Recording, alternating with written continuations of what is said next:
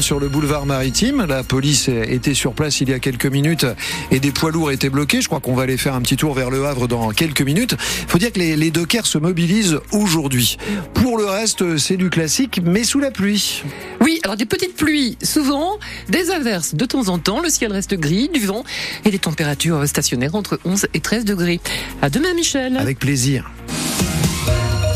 Les infos, Lucie Amadieu. Bonjour Lucie. Bonjour Annie, bonjour tout le monde. Les dockers mobilisés depuis ce matin à Rouen. Mais aussi au Havre, ils refusent que la réforme des retraites ne s'applique à leur profession et ils demandent plus d'investissement dans les ports. Les dockers ont rendez-vous devant l'entrée de Port de Mille, là où, les, où se trouvent les portes conteneurs au Havre. Lila Lefebvre, c'est complètement à l'arrêt en ce moment. Oui, hein, on le constate avec le nombre de voitures garées devant la porte de sécurité, de camions aussi. La file s'allonge. Le péage François 1er, hein, où je suis, aucun camion, aucune voiture euh, ne rentre aujourd'hui. C'est indiqué sur tous les panneaux lumineux le long de la route. D'ailleurs, c'est l'ensemble des accès au port du Havre qui est ainsi bloqué ce matin avec des feux de pneus près du marché aux poissons, à l'écluse François 1er ou encore au, au pied de la centrale EDF. Les fumées sont visibles jusqu'à la zone industrielle. Pas une voiture, pas un camion, pas un navire n'entrera dans le port du Havre aujourd'hui. La CGT appelle à 24 heures de grève, toujours mobilisée contre la réforme des retraites. Vous le disiez, les dockers et portuaires veulent obtenir la garantie des avantages liés à la pénibilité de leur métier. Et puis ils réclament une véritable politique d'investissement dans les infrastructures portuaires françaises. À Port de Mille, où je me trouve, un milliard d'euros a été investi par des fonds privés. Les dockers en veulent plus et ils vont venir le rappeler ici devant le péage de Port de Mille où ils sont en train de se rassembler et vont être rassemblés dans les minutes qui viennent. Merci Lila Lefebvre en direct de la mobilisation des dockers au Havre.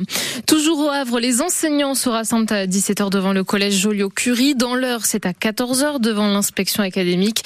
Ces professeurs manifestent contre les suppressions de classes, d'heures de cours ou encore la répartition des élèves dans des groupes selon leur niveau scolaire. Hier, la mobilisation à Rouen n'a réuni que 300 personnes contre 1300 la semaine dernière selon les chiffres de la préfecture de la Seine-Maritime. L'examen de la proposition de loi pour mieux protéger les élus victimes d'agressions se poursuit aujourd'hui. Oui, il a commencé hier à l'Assemblée nationale et déjà une partie des mesures a été adoptée par les députés, celle sur l'alourdissement des peines pour les personnes qui s'en prendraient à un élu, jusqu'à 7 ans de prison et 100 000 euros d'amende en cas d'incapacité totale de travail supérieure à 8 jours.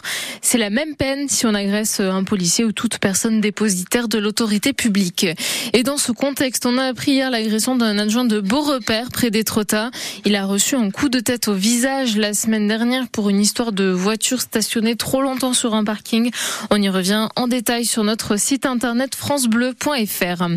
Dans trois heures commence la cérémonie d'hommage aux 42 Français ou franco-israéliens tués il y a quatre mois, jour pour jour, dans les attaques terroristes du Hamas en Israël.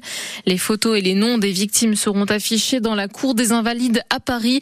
La cérémonie sera retransmise sur notre site internet francebleu.fr en vidéo. 9h04 minutes, on en trouve dans les bonbons, les sodas et même dans nos imprimantes. Il s'agit de la gomme arabique ou encore appelée gomme d'acacia. Ce produit est un fleuron de l'industrie euroise puisqu'Alain et Robert est leader mondial du marché. L'entreprise continue sa croissance. Elle ouvre une quatrième ligne de production et donc souhaite embaucher 25 personnes supplémentaires. Laurent Philippot, preuve du succès de ce produit.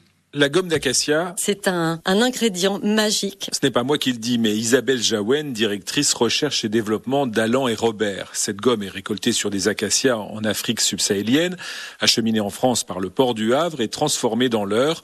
Un produit au super pouvoir pour le PDG Charles Allan. C'est un produit naturel, la gomme arabique. C'est pas un produit chimique. Actuellement, la gomme d'acacia, ou E414, est principalement utilisée dans des bonbons ou des chewing-gums sans sucre, mais de nouvelles opportunités s'ouvrent pour Isabelle Jaouen. On a créé un mélange qui s'appelle Syndéo Gelling qui permet de remplacer la gélatine dans certains produits finis tels que les boules de gomme, tels que les chamallows.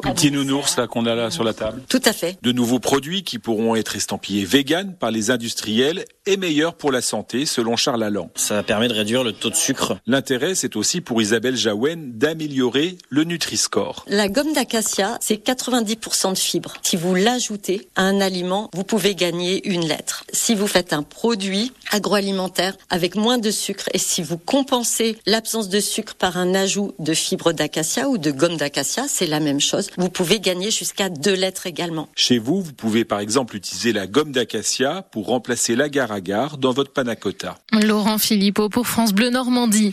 64 ans qu'ils attendent ça, décrocher leur ticket pour les quarts de finale de la Coupe de France. Les footballeurs du HAC vont essayer d'y parvenir ce soir. Ils jouent à Strasbourg. Match à suivre en intégralité sur France Bleu Normandie à partir de 20h30. On vous fera vivre demain le huitième de finale du FC Rouen contre l'AS Monaco. Alpine présente sa nouvelle Formule 1 cet après-midi, celle que les Normands Esteban Ocon et Pierre Gasly piloteront. Ce bolide est censé être plus compétitif pour décrocher le top 4 du championnat après la décevante sixième place du constructeur l'année dernière. La voiture sera présentée là où elle est née, dans l'usine Anston à 120 km de Londres en Angleterre. Terre